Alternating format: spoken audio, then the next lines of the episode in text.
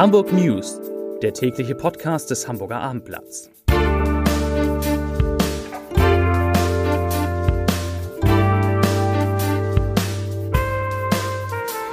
Moin, mein Name ist Lars Heider und heute geht es um Hamburgs Gastronomen, die sich zu Recht vor der Erhöhung der Mehrwertsteuer von 7 auf 19 Prozent fürchten. Weitere Themen. Hagenbeck trauert um einen jungen Elefanten, eine Volksinitiative jubelt und Fußgänger in Hamburg mögen nicht so wenig wie, richtig, E-Scooter. Dazu gleich mehr.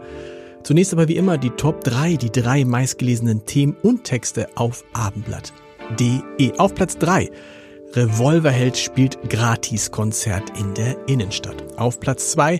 Diese Promenade in Hamburg wird nach Karl Lagerfeld benannt. Und auf Platz 1.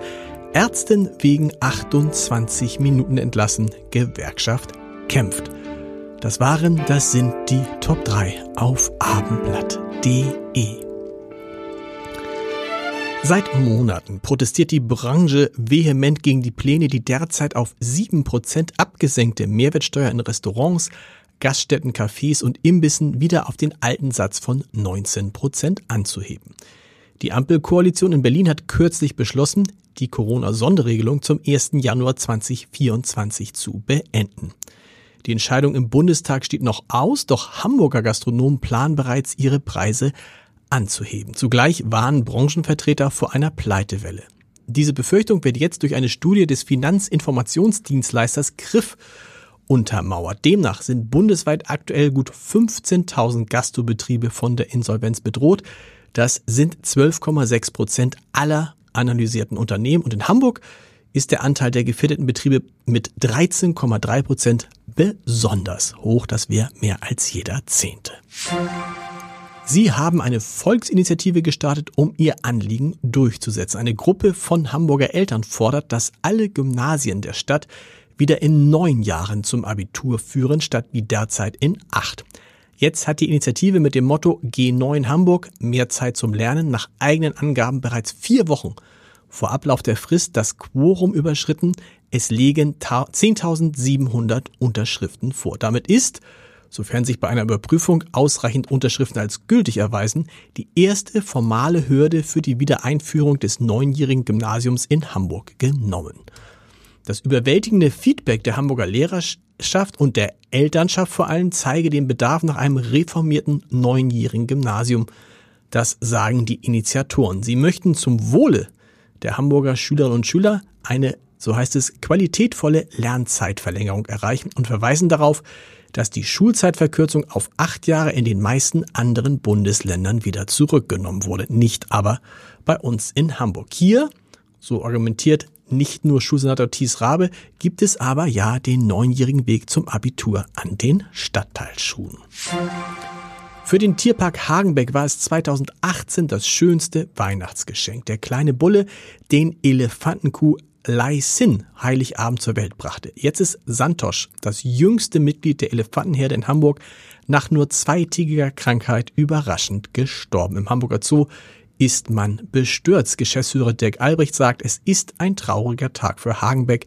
Wir sind zutiefst geschockt und in großer Trauer über dieses plötzliche Ereignis. Zitat Ende. Ursache für den plötzlichen Tod des kleinen Elefantenjungen könnte das für alle jungen Elefanten gefährliche Herpesvirus sein. Daran war erst im vergangenen Jahr der kleine Bulle Ray gestorben. E-Scooter sind bei Fußgängern in Hamburg so unbeliebt wie kein anderes Fortbewegungsmittel. Das geht aus einer aktuellen Umfrage des ADAC hervor. Danach stören sich mehr als zwei Drittel der Befragten, das sind 69 Prozent daran, dass E-Scooter-Fahrer verbotenerweise Gehwege nutzen. Insgesamt fühlt sich nur jeder zweite, nämlich 54 Prozent, auf Hamburg Straßen sicher. Und über drei Viertel der Befragten, 76 Prozent, bemängelt die rücksichtslose Fahrweise der E-Scooter-Nutzer. Insgesamt stimmen knapp zwei Drittel der Aussage zu, dass E-Scooter-Fahrer sich den Fußgängern gegenüber oft rücksichtslos verhalten. Das Tierheim Süderstraße, das wegen Überlastung bereits mehrfach einen Aufnahmestopp verhängen musste, blickt mit Sorge auf die Weihnachtszeit. Der Grund, das kennen wir, um das Fest herum geben Menschen vermehrt Hund, Katze und Co. in dem Hamburger Tierheim ab.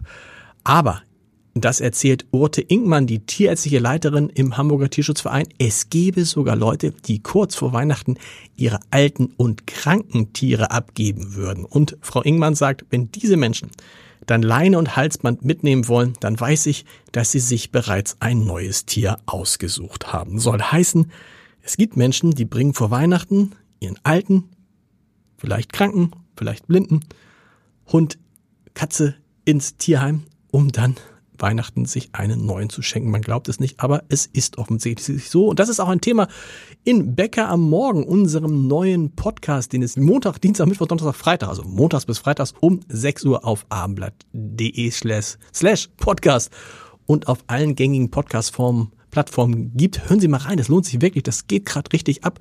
Bäcker am Morgen freue ich mich sehr mit Marcel Becker morgen früh wieder um 6 Uhr. Die Hamburg News wie immer der Klassiker, kurz informiert in fünf Minuten. Heute es ein bisschen mehr. Morgen wieder um 17 Uhr. Wir hören uns. Bis dahin. Tschüss.